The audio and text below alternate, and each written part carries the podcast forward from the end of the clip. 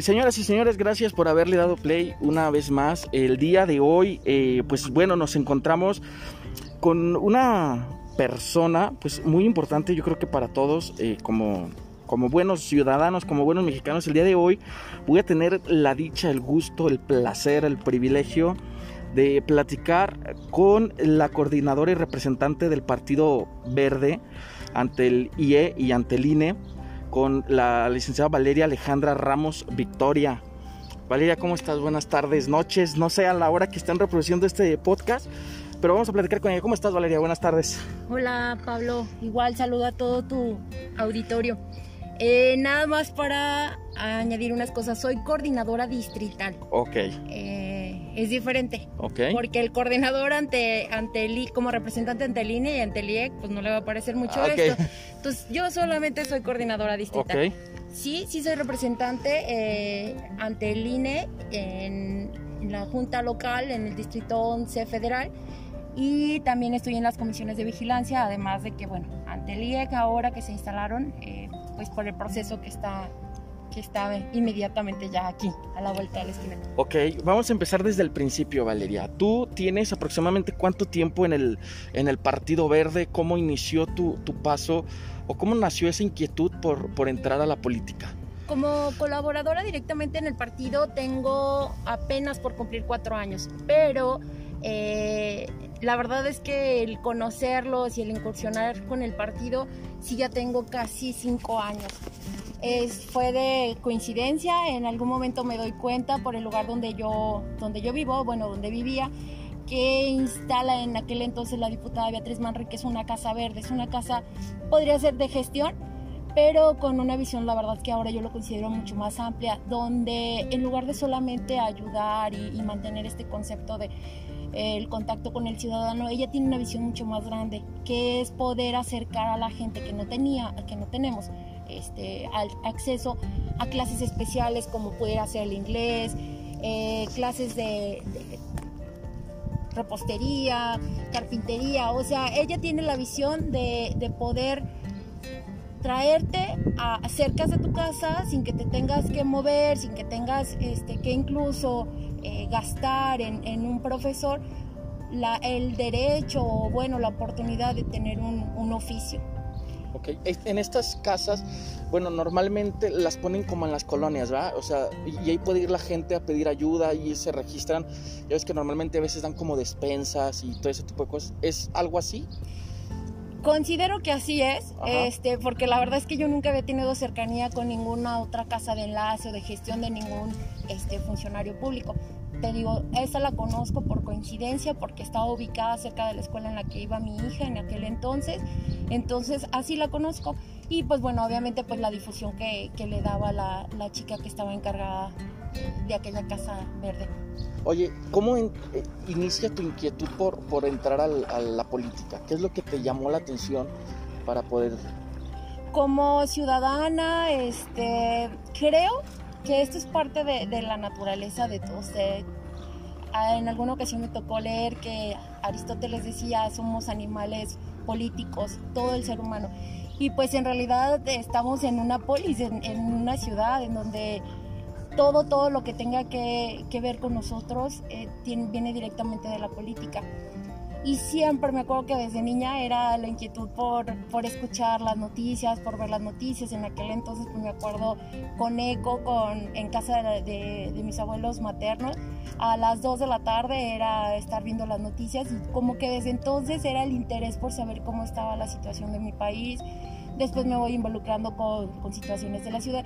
Y bueno, me toca vivir pues el, el via crucis que muchos ciudadanos vivimos actualmente, eh, empiezas a ver que hay muchas fallas por parte de, del gobierno en todos los niveles.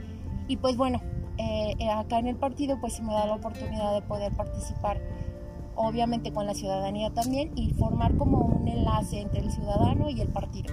Ok, entonces, en resumidas eh, palabras, ¿quién es o cómo se considera Alejandra? Valeria. Valeria Alejandra. Alejandra. Sí. Valeria Alejandra es, es una mujer, Ajá. madre de tres, de tres menores, hija, eh, pilar, pilar de, de, un hogar, mm, compañera, compa, hermana de, de círculo. Esa, creo que esa soy yo. ¿Tienes más, más hermanos aparte de ti? Sí, nosotros fuimos, fuimos cuatro, actualmente somos tres, un, un hombre menor que yo y una hermana menor que yo. Oye, ¿y tus hermanos, tus papás, alguno de tus parientes habían tenido que ver algo con la política o eres la que abrió brecha para entrar?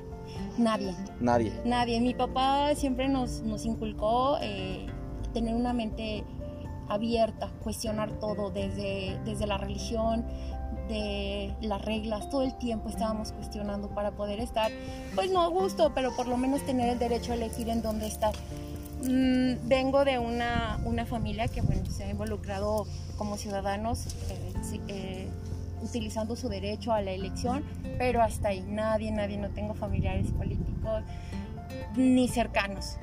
Este, ni allegados. Digo, hasta ahora que yo tengo el contacto con, con, la gente del Partido Verde es cuando yo empiezo a, a, conocer políticos de cerquitas. Te lo pregunto porque normalmente mucha gente o muchos pensamos que para entrar a, a, la rama de la política pues hay que tener palancas, hay que hay alguien que te, quien te puede estar impulsando.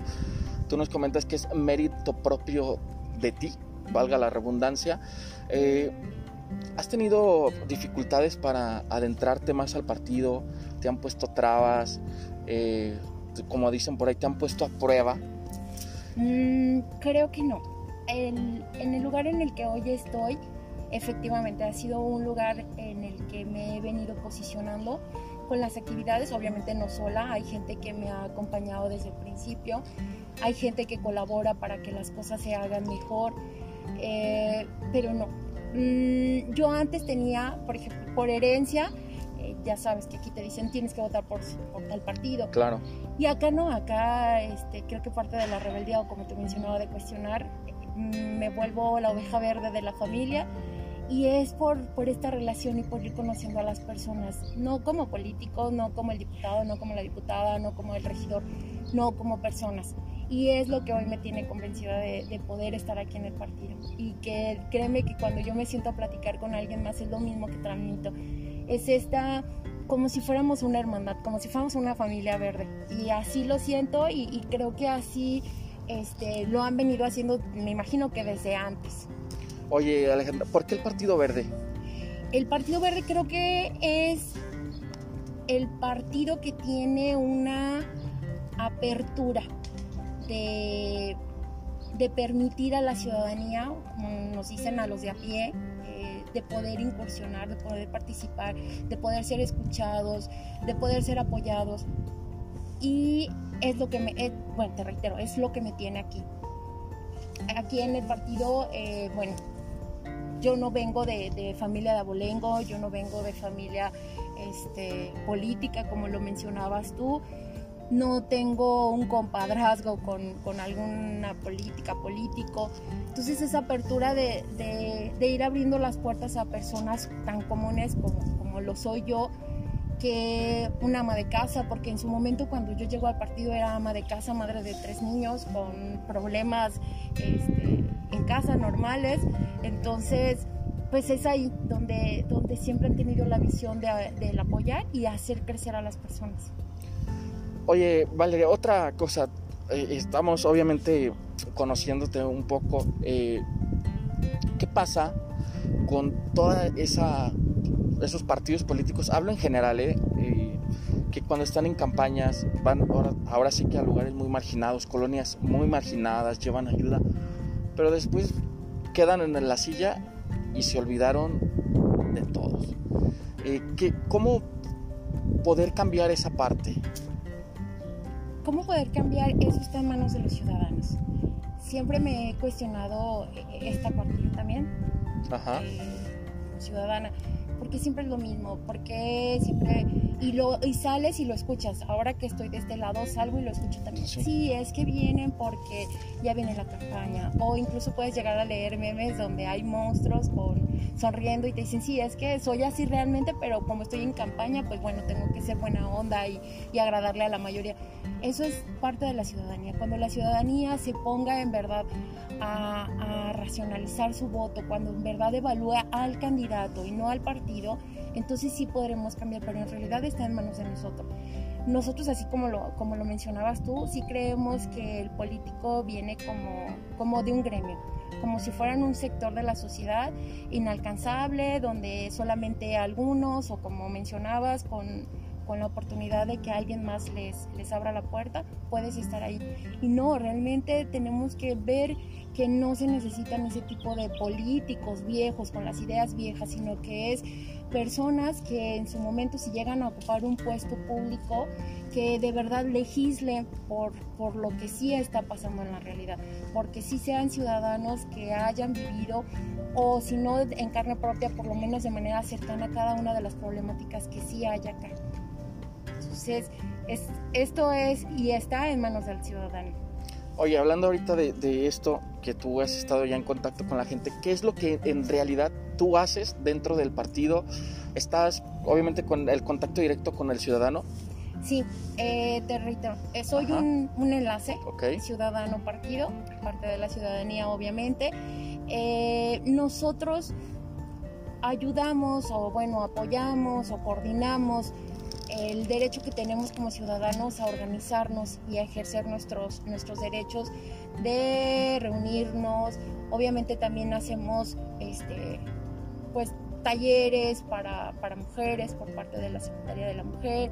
Hay actividades también donde se promueve obviamente el voto, que ejerzas el voto, no para nosotros, porque pues para eso está campaña, para eso estarán este, los candidatos, pero sí que sepan que, es un derecho. Desgraciadamente me ha tocado saber de, de viva voz mujeres que la credencial de elector la tiene el marido, la carga el marido en su cartera, mujeres que salen a votar cuando el marido dice y que las acompañan ellos para decirles por quién tienen que votar.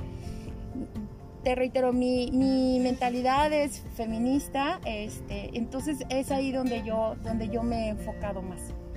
Entonces, problemáticas hay muchas, eh, historias hay muchas, y pues bueno, o sea que tú estás del lado del, de feminista, eres lado feminista, es decir, estás a favor de las mujeres al 100%.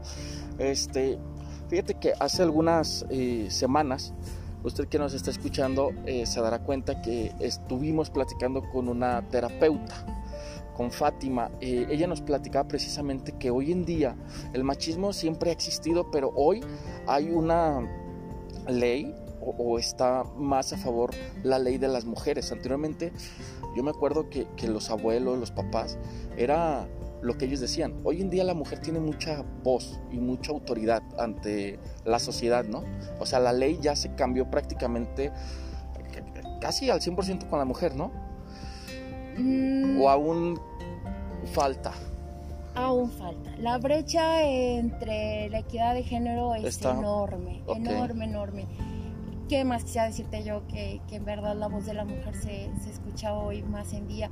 Pero no es así. Se escucha ¿por qué? porque siempre habían estado en, en el privilegio, eh, los derechos. De hecho, tú puedes tomar una ley y habla de el hombre, el ciudadano. Siempre se refieren al, género masculino, como si, si, las leyes fueran hechas solamente para usted. Probablemente en ese entonces sí, ahora no, ahora porque por lo menos somos ciudadanas y ciudadanos. Porque ahora sí se hace referencia a mencionar el sexo femenino y el, y el sexo masculino. Porque de verdad esta lucha eh, tiene ya un buen rato y que pues apenas están, están floreciendo los, los, frutos. Sí, apenas están, estamos empezando a recoger, pero desgraciadamente la brecha todavía es enorme entre, entre que haya equidad. Sí, te lo pregunto porque, bueno, anteriormente, cuando estaba niño, pues yo veía que, que por, por ejemplo, en, en, la marinela, en las sabritas, incluso en, las, eh, en las orugas, eran puros varones. Ahora ya se ven mujeres que pueden manejar una oruga, mujeres que traen un transporte público, eh, mujeres que trabajan en, por ejemplo, en la Coca-Cola. Y anteriormente era muy, muy raro, o era prácticamente casi como dicen por ahí, pecado que una mujer trabajara en, esa parte, ¿no? Sí, y era parte de, la normalidad.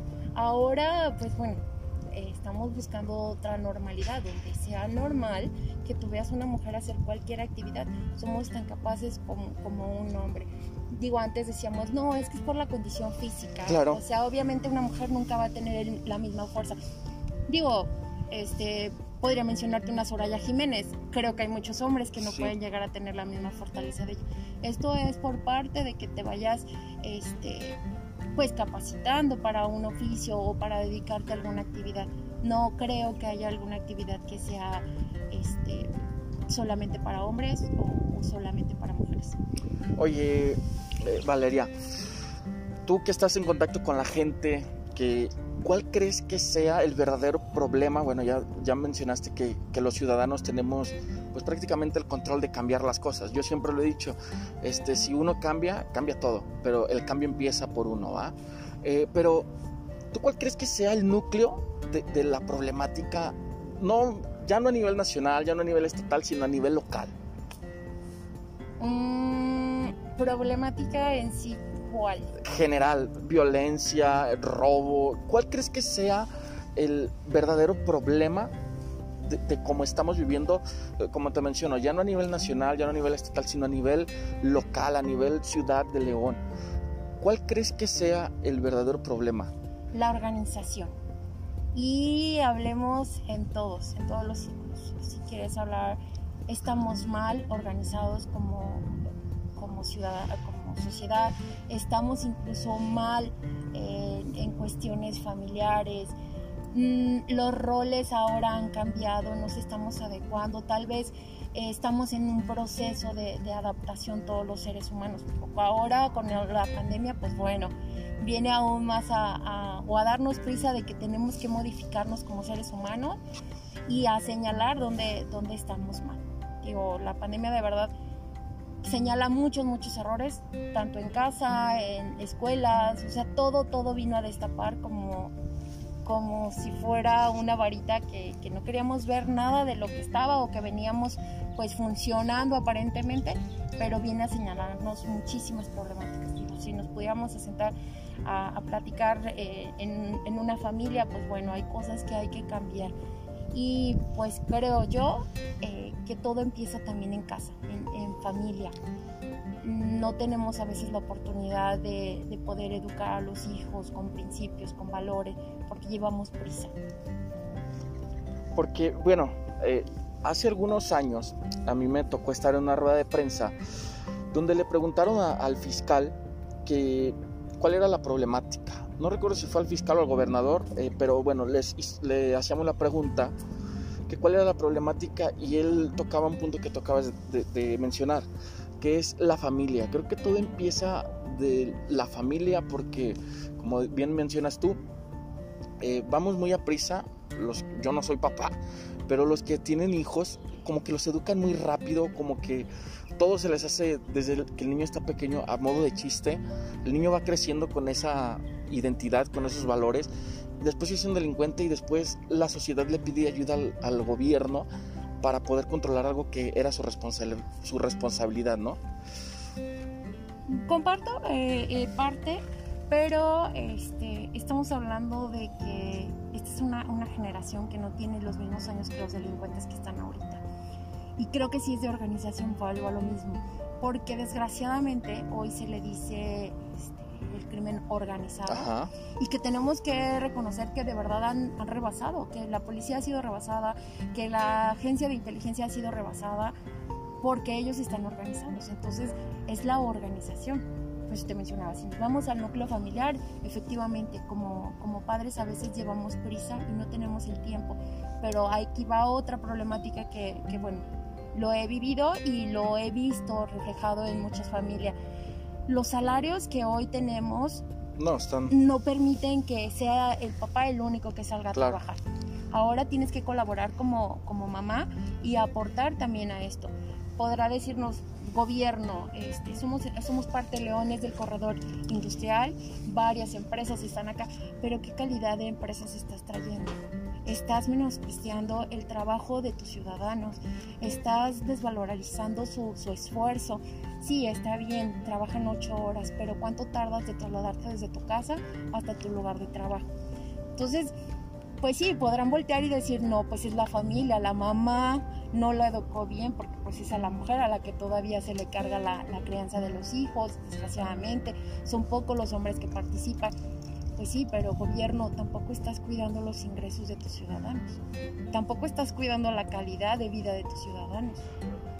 Entonces, por eso te preguntaba como cuál es en sí cuál es la problemática, porque Sí. de verdad puede tener muchísimas vertientes, porque vamos otra vez a lo mismo. Eres tu mamá, eres tu papá, el obligado de educar a tus hijos. Sí, pero hoy tengo que salir a trabajar mamá, hoy tengo que salir a trabajar y dejar a mis hijos. Y es que fíjate que, que es algo bien, eh, lo que mencionas sí es, tienes en parte pues mucha razón, porque sí, obviamente Puerto Interior tiene muchísimas empresas, hay muchísimos empleos, pero los sueldos son muy bajos, literal, o sea, tienen transporte. Estaba checando yo lo- los salarios y, y son, corrígeme si estoy mal, como 120 y tantos, 130 y tantos pesos, ¿no? Diarios, el, el salario mínimo. Literal, yo que estoy soltero, yo no puedo vivir con, con ese sueldo. Entonces tienes que tener de alguna manera otros ingresos para que pueda la gente, eh, pues de alguna manera solventar todos los gastos. Hoy en día eh, existen los créditos eh, de Infonavit que te endrogas a 30 años con una casa y nunca la terminas de pagar. Tengo conocidos que desde que yo era niño ya habían sacado la casa y es fecha que todavía no la terminan de pagar y deben más de 100 mil, 200 mil pesos. Entonces, ¿qué es lo que debe de pasar con todas esas eh, créditos, podría llamarle así? Eh, Infonavit, este, y Movie creo que es. Eh, eh, ¿Crees que debe de, de existir otro tipo de, de organización para facilitar más a los ciudadanos, Valeria? Creo eh, que todo debe de ser racionalizado. Ok. y volvemos a lo mismo. No creo, y, y digo, no soy buena para apostar, pero eh, en mis pensamientos no creo que ningún funcionario de alto nivel que ocupe un, buen lugar en Infonavit haya tenido un crédito Infonavit. Mm, están colocadas personas en, los puestos decisivos donde no han padecido la realidad. Entonces, pues ellos desde, desde detrás de su escritorio pues toman decisiones sin consultarlas, sin vivirlas, sin experimentarlas, sin concientizarlas. Y ese es el detalle en todas, en todas, en todas las, las tomas de decisiones que afectan a, a la ciudadanía. ¿Crees que debemos de tomar otro rumbo definitivamente? creo que hay muchas cosas que no se están haciendo bien. Eh, a veces buscamos opciones, oportunidades y incluso en el camino pudiéramos, pudiéramos cambiar de opinión. Pero sí hay muchas cosas que no se están, no se están haciendo bien. Si tuvieras la oportunidad de, de ser candidata o si tuvieras la oportunidad de poder hacer un cambio, ¿qué harías? Si tuviera la oportunidad, em, creo, considero que, que las decisiones se tienen que tomar de una manera eh, en común.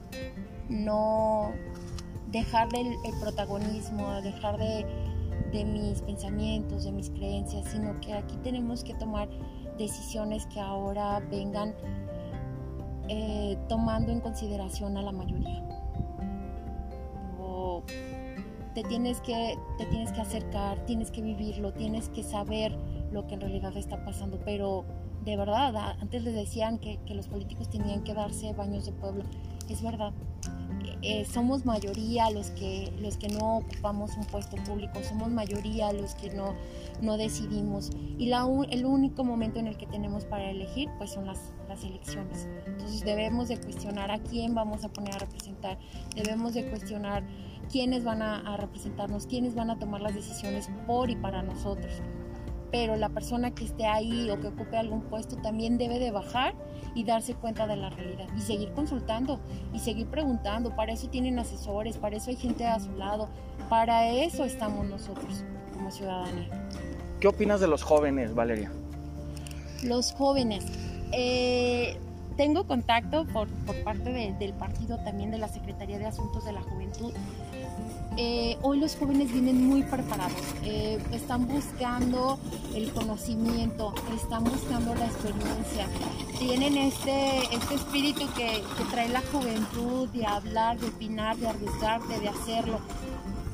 Mm, hace falta más participación por parte de los jóvenes, que se involucren más, que dejemos esto de, ay, eso es para los viejitos, ya, eso pues son ellos, no, también deben o debemos, déjame colarme un ratitito en la juventud, este, debemos hacernos conscientes de que nuestra voz también tiene, tiene valor.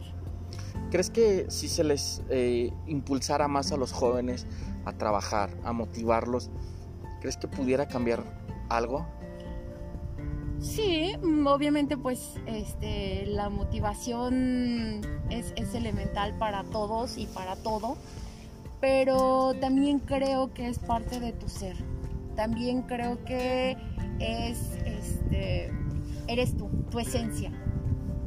Ok, por ya estamos casi por, terminar. Eh, el día de hoy estamos aquí, señores, voy a hacer un paréntesis. El día de hoy nos encontramos aquí en, el, en la biblioteca, en el Fórum Cultural, si no me equivoco, ¿verdad? En el Fórum Cultural, eh, donde decidimos venir a platicar con, con Valeria respecto, conocerla un poco. Ah, vienen, yo sé que vienen campañas políticas, eh, vienen también los votos. Y bueno, yo siempre he sido una persona muy abierta y a mí me gusta platicar y preguntarle a, las personas qué están dispuestas a hacer por, nuestra ciudad, ¿no? Entonces, eh, yo agradezco a Valeria. Valeria, ¿tú qué estás dispuesta a hacer por o seguir haciendo por, tu ciudad? Por mi ciudad. Como ciudadana, eh, tengo la obligación De, de poder acercar o de tejer un enlace entre lo que yo sé, entre lo que yo puedo hacer y dar la mano siempre a, mi vecino, al, al compañero, a, mis familiares obviamente también. Pero ese es, el, ese es el compromiso y eso es lo que tengo que hacer como ciudadana. Y eso es lo que deberíamos hacer todos. Mm, todos estamos dentro de esta, de esta polis, de esta ciudad, de este grupo y todos debemos de tener esa, esa visión. Oye, me mencionabas al principio que eres mamá de tres niños. ¿Cómo es tu relación con tus hijos? Eh, no te cuestionan, oye mamá esto, oye mamá lo otro, porque sabemos que la vida dentro de la política tal vez es muy demandante en tiempos. y obviamente pues los niños, a veces eh, tú mencionabas que son chicos, a veces se extrañan como a la mamá. Entonces, ¿cómo es tu relación con tus hijos? Mm, ahora, y bueno, volvemos a tocar tema de pandemia. Hoy me toca ser mamá de, tres menores, es Katy de, de, 11 años, bueno, ya está por cumplir sus 12 años la próxima semana, Ale 9 años, eh, Ale especial, le tienes déficit de atención.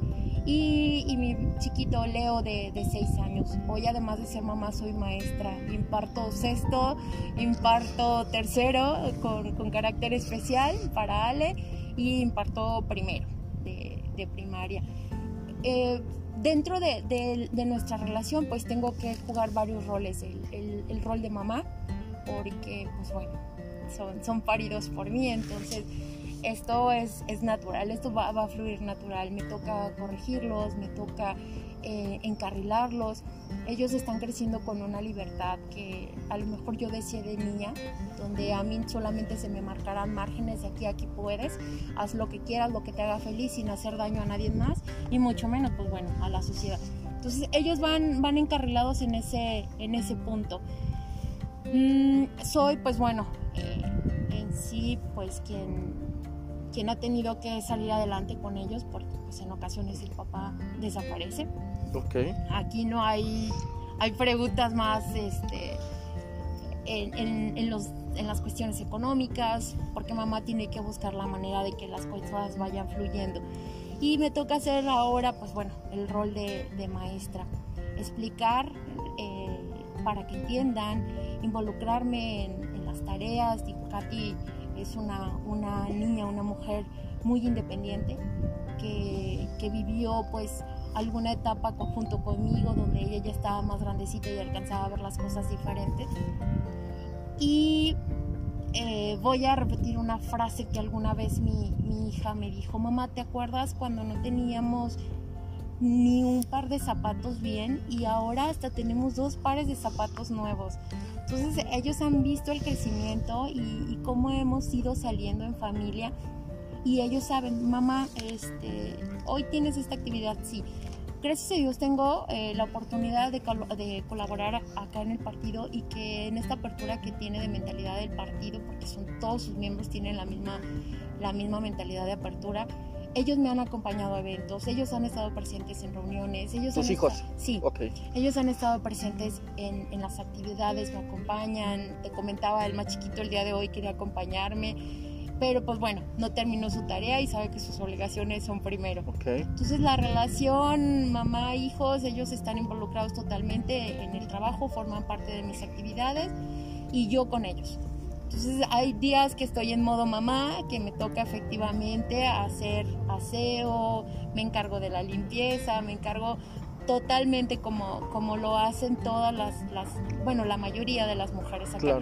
Ahora cuento con el apoyo de, de mi mamá, estoy viviendo con ella, este, llevo casi dos meses viviendo con ella. Y pues bueno, ella ahora se está encargando de, del cuidado y de la alimentación. Ok. pero soy mamá totalmente podría decir, Valeria, que tú eres, eh, tú puedes entender perfectamente a una madre soltera, tú puedes entender perfectamente a las mujeres, lo que mencionabas hace un momento. Eh, literal, una mujer, tú comprendes al 100% a las mujeres en su lucha, en sus dificultades, en sus problemas. Sí, eh, tengo empatía, hay cosas que, no he vivido, hay cosas que no me han tocado padecerlas en, carne propia, pero muchas de ellas sí. Eh, ¿Qué me ha tocado? Bueno, a mí, como dicen, a una mamá no se le pregunta si tienes hoy para darles de comer o no a tus hijos, si quieres aportar o no a su, a su alimentación, si quieres o no dar una pensión, si quieres. No, tú estás dentro de la problemática y tú tienes que buscar la solución a esto. Entiendo a todas esas mamás que tienen que dejar encargado a, los hijos para salirse a, trabajar porque son el único sustento. Entiendo a esas mujeres que a veces tienen que perder un día de trabajo porque se tienen que ir a formar a ver si les toca una ficha para poder llevar al hijo o al seguro o al centro de salud. Entiendo a esas mujeres que de verdad en la madrugada, 5 de la mañana, nos hemos tenido que levantar a irnos a formar para alcanzar una ficha. Entiendo a esas mujeres que han tenido que verle la cara o a otro familiar o a un vecino para que te les echen un ojito a, tus hijos mientras tú tienes que salir a trabajar. Aquí no te preguntan si quieren, si tienen. Eh, entiendo este, esas mujeres que han sufrido violencia en casa y que han tenido que callar, porque es normal, es normal que esto suceda dentro de las familias y lo hemos normalizado, hemos normalizado que el marido te maltrate, que el marido te cele, que el marido te ponga límite y todo lo habíamos venido normalizando. Ya cuando empiezas a detectar y empiezas a leer, a informarte y acercarte con gente, empiezas a ver que ni siquiera un chiste es normal. Que ya cuando es un, chiste donde te hace sentir mal e incómoda, de ahí estás empezando una, un tipo de violencia. Y no es que ahora nos seamos generación de cristal, déjame volverme a colar. No es que ahora seamos generación de cristal y que ahora nos incomoden su chiflido. La verdad es que nunca nos sentimos bien. Que ahora tengamos el valor porque nos sentimos acompañadas, acuerpadas y respaldadas por otras mujeres es diferente. Valeria, ¿qué es, qué es lo más fuerte o lo más doloroso que tú hayas vivido tanto dentro de Valeria Mamá como de Valeria la, coordinadora del partido? Mm, ¿Qué es lo más fuerte? Lo más fuerte creo que sigo siendo yo. Eh, en algún momento decimos, wow, pasan cosas este, que, no, que no crees que puedan. Pero ahora, cuando te reconoces el, el ser humano que eres, sabes que, que, los problemas y las circunstancias, pues no están a tu nivel. Tú estás por, por encima que hay cosas que me han dolido y que me han quebrado, bueno, como, como mamá, eh, tener que salir de, de casa familiar con, con mis hijos, Ok. ropita y zapatos y vamos a buscar un lugar para estar seguros. Después de haber este, en, una, en una discusión, amenazas incluso este, de muerte por la situación. Ajá. Entonces, de la mejor manera, buscar la manera de salir de, de casa. Ok. Mm, y en cuestión a, las actividades que desarrollo en el partido, escuchar historias que, que de verdad piensas que, que no pueden suceder. Eh, escuchar historias de mujeres que, que también han tenido que luchar y que todavía siguen viviendo en, en esos círculos donde que te queda es acompañarlas para que no se sientan solas y no sientan y no terminen creyendo todo lo que les han venido diciendo. Creo que ahí es donde más fuerte me, me ha dado. ¿Qué planes tienes a futuro, Valeria? Mm, actualmente, eh, bueno, te comentaba, yo pertenezco a un círculo de mujeres, se llama Osiris, Ok. eh, excelentes mujeres ahí adentro, liderazgo de mujeres preparadas, todas ellas abogadas, doctoras, eh, bueno, médicos, mm, de todo. Hay, hay mujeres de todos en este círculo. ¿Y qué planes tengo? Que ese círculo siga creciendo. Actualmente somos más de 200, de 200 este, integrantes, mujeres todas, obviamente. Perdón, este es un grupo externo al partido. Sí, Completamente externo. Sí, completamente. Ok. Digo, eh, soy, soy mujer, soy mamá, Sí, claro. soy coordinadora, soy compa, porque pues somos, acá somos compas. Entonces Ah. hay, hay varias funciones. En sí, pues bueno, obviamente en el partido pues sí seguir haciendo mi, mi colaboración, eh, seguir cooperando, seguir apoyando y hasta donde tengamos que, que movernos. Pero también tengo otros a- ámbitos, eh, también estoy, como menciono, en el círculo, en hacer que este círculo crezca, en seguir haciendo, apoyando mujeres, en formar las reuniones, invitar más mujeres, que se estén integrando, que se estén capacitando, que se estén informando, formar apoyos, apoyos entre, entre mujeres. Y bueno, también estamos iniciando con una, con una asociación, estamos por cumplir el día de mañana, ya dos meses, con una asociación que se llama Abrazos, Abrazos de Luz.